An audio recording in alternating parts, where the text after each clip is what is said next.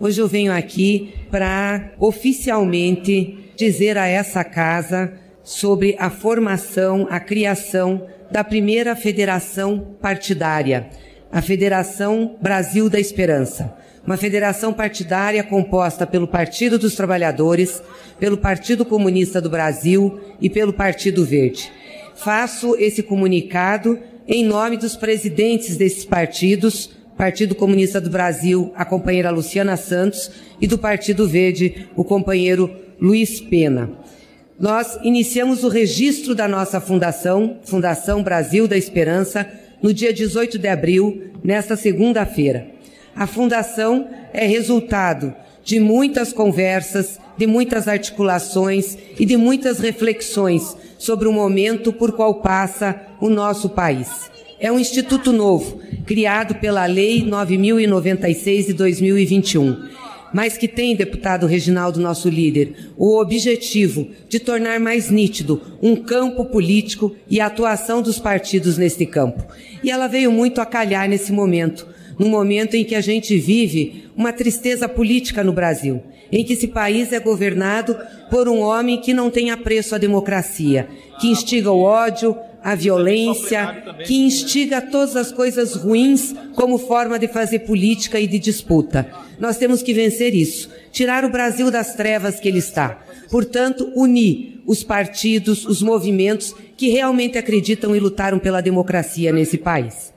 A Federação de Partidos, a Federação Brasil da Esperança, ela nasce como uma expressão do anseio de grande parcela do nosso povo pela inadiável superação da profunda crise social, econômica e política em que o Brasil se encontra. O imenso sofrimento e a falta de perspectiva da maioria da população é fruto de políticas neoliberais e autoritárias aprofundadas por um governo que mantém sob ameaça constante a Constituição e o próprio sistema democrático em nosso país.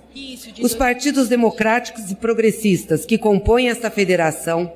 assumem o compromisso de enfrentar, em conjunto, essa grave crise nacional, colocando como questão central de seu programa e objetivo político a tarefa da reconstrução e da transformação nacional. Assumem, portanto, um compromisso com a sociedade brasileira em torno da superação do Estado neoliberal e da consolidação de um Estado social, assentado nos pilares da democracia, do desenvolvimento, da sustentabilidade ambiental, da soberania nacional, do combate às desigualdades, da ampliação e da retomada dos direitos da classe trabalhadora e da promoção do conjunto dos direitos da cidadania do povo brasileiro. Esse compromisso enseja a promoção dos direitos individuais e coletivos diante dos retrocessos impostos por um governo de extrema direita, racista, machista, preconceituoso, negacionista e pregoeiro do ódio e da violência.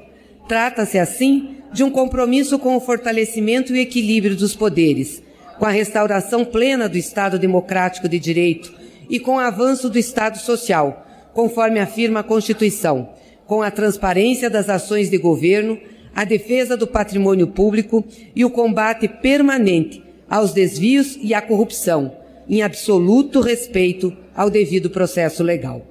Os partidos que compõem a federação assumem o encargo de construir um projeto de desenvolvimento econômico e produtivo, social e ambiental, com democracia, inclusão e soberania, que dê respostas aos dilemas e desafios da contemporaneidade e que seja capaz de enfrentar as amarras do neoliberalismo contra as instituições, contra a cultura democrática e contra o crescimento econômico. É tarefa emergencial combater a fome, gerar empregos, aumentar salários e aposentadorias e acabar com a inflação.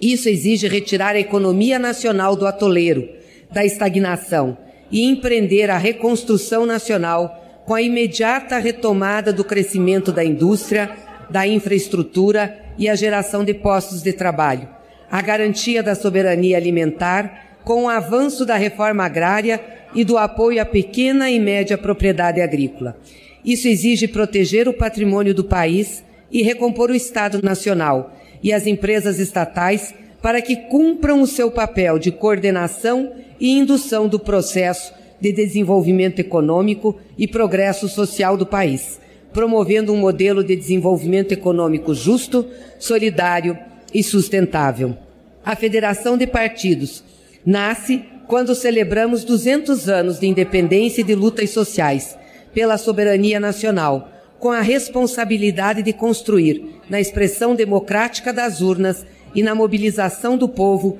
a legitimidade para alcançar uma vida melhor aos brasileiros e brasileiras, promovendo as mudanças que o país precisa. A federação, com certeza, como instituto novo, terá vários desafios, mas quero saudar aqui o esforço de cada partido. Saudar também o esforço do PSB, que iniciou as tratativas conosco durante a construção da federação, que infelizmente não foi possível se juntar nesse instituto, mas que segue conosco numa coligação a ser formada agora para as eleições de 22. Mas saudar os partidos que fazem parte da federação pelo esforço, pela dedicação que empreenderam e pela construção conjunta de um estatuto e de uma carta-programa ao povo brasileiro, a qual eu li trechos aqui e que será publicada na íntegra para que a sociedade brasileira conheça os nossos propósitos e principalmente o compromisso que nós temos com o povo brasileiro.